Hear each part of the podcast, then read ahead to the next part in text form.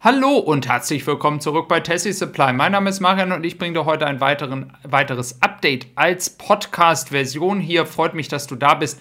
Lass gerne ein Abo da auf Spotify oder hier auf unserem Kanal. Wir starten heute rein mit einem weiteren Update. Ich habe Themen zur Lieferzeit, die ganz, ganz wichtig sind und auch eine Erfahrung eines Skoda-Fahrers, der zu einem Model 3 gewechselt ist. Also freut mich, dass du da bist. Starten wir gleich mal rein mit dem Thema Lieferzeiten. Also, das Thema Lieferzeiten ist etwas, was ich einige Male jetzt schon behandelt habe. Und ich habe am 24. Dezember die Videos vorproduziert fürs Wochenende und war der Meinung, dass der Vertrag, der mit dem Schiffsunternehmen getätigt wurde, mit dem Schiffsunternehmen Hyundai, ähm, dass dieser es ermöglichen wird, Tesla noch schneller zu liefern. Das ist leider jetzt doch nicht der Fall und das liegt nicht daran, dass Tesla einen Fehler macht, sondern weil die Nachfrage einfach so hoch ist, auch wenn das manche für übertrieben halten, aber das ist leider die Realität.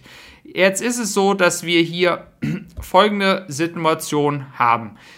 Giga Shanghai macht einen Rekord nach dem anderen. Die Autos kommen so schnell wie möglich aus dieser Fabrik raus, so schnell wie noch nie zuvor. Die Stückzahlen sind immer weiter gestiegen. Wir sehen jetzt ein Quartal entgegen, wo alleine nur in Shanghai 177.000 Autos produziert werden. Das sind Zahlen, die haben wir bei Tesla noch vor kurzem fürs gesamte Unternehmen gehabt. Nur, dass wir das mal als Vergleich haben.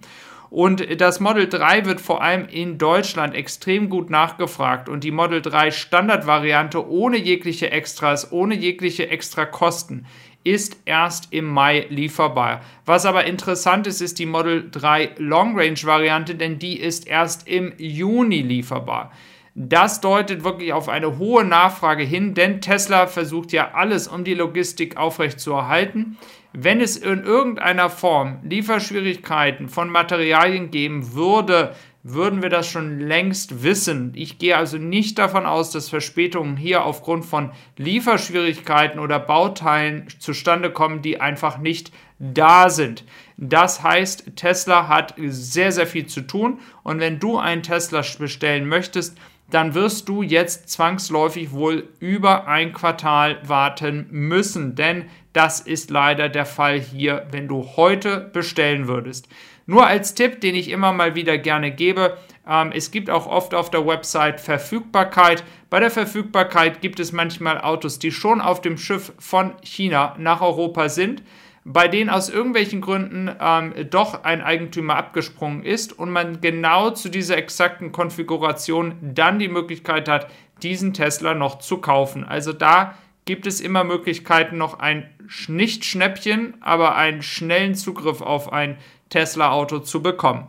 Also das zum Standard Range und zur Long Range Variante und auch die Gründe dahinter, warum dieses eigentlich passiert. Und das ist, was viele Leute nicht verstehen.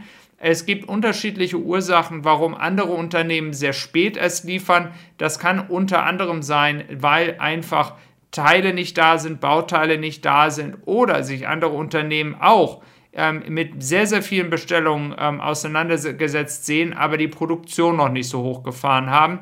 Und deswegen hat der Tesla in den letzten Monaten sehr, sehr gut daran gearbeitet und war einer der führenden, wenn es um die Lieferzeiten ging, im positiven Sinne. Jetzt werden sie wieder etwas amerikanische Verhältnisse haben, denn in Amerika ist es teilweise sechs bis sieben Monate, bis man seinen Tesla bekommt.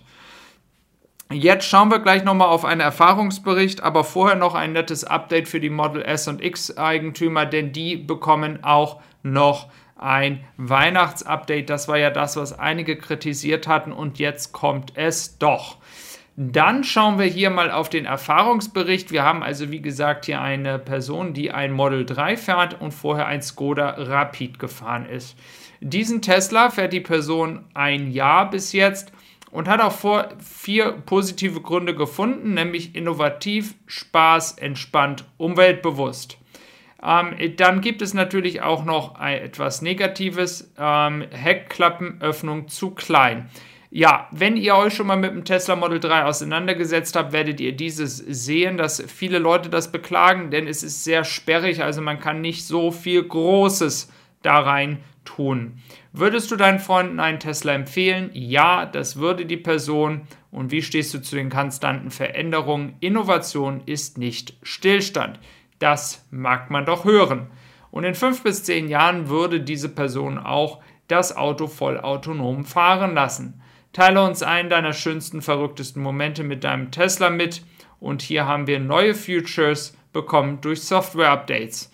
Ja, ich hatte nur so mal am Rande gehört, dass VW leider sein Versprechen nicht eingehalten hat, dass die, äh, die Software-Updates so immer monatlich kommen. Ähm, aber da könnt ihr mir gerne auch ähm, einmal euer Feedback zu sagen, wenn ihr dazu näher was wisst. Teile uns ein negatives Erlebnis mit deinem Tesla mit. Rückwärts einparken und Laterne übersehen. Na gut, das ist dann eher ein Fahr-, also ein schlechtes Fahrerlebnis. Ähm, da kann ja der Tesla direkt nichts dafür. Dann, was kann Tesla doch besser machen? Apple Music, geschmeidigeres Autobahnabfahren, schnelleres Überholen auf Autobahn. Bei Apple Music nur so mal am, am Rande eine Riesendiskussion, denn Apple und Tesla mögen sich ja bekannterweise nicht so gerne.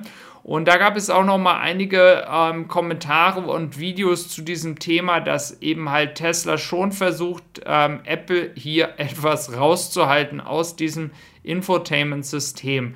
Das kann auch ein bisschen die Rache dafür sein, dass Apple die ganze Zeit äh, wirklich sehr aggressiv versucht, ähm, Personal bei Tesla abzuwerben und es ja auch für dieses ähm, ja, selbstfahrende Auto von Te Apple dann irgendwann sein soll. Obwohl von dort wiederum auch Leute wieder gewechselt sind zu anderen Startups. Also wir sehen hier, Apple hat hier Riesenprobleme, einfach dieses Projekt umzusetzen.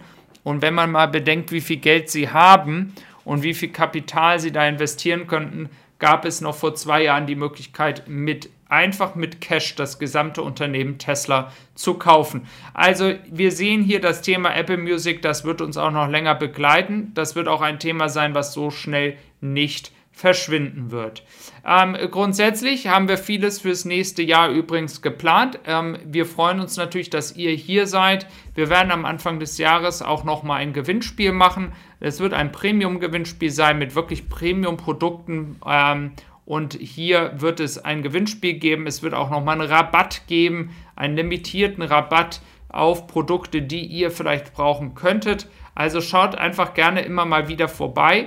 Ich werde dieses auf Tesla Mac, aber auch auf Tessie Supply sowie auch, wir sind jetzt auf Instagram, ähm, könnt ihr gerne auch auf Instagram vorbeischauen und dann könnt ihr da einfach an diesem Gewinnspiel oder diesem Rabatt teilnehmen, wenn ihr etwas für euren Tesla braucht. Ich freue mich, dass ihr hier gewesen seid und wünsche euch noch einen wunderschönen Tag und hoffe euch bald hier wieder begrüßen zu dürfen zu einem weiteren Podcast und zu einem weiteren Update um alles, was um Tesla ist. Also mach's gut, bis dann und tschüss.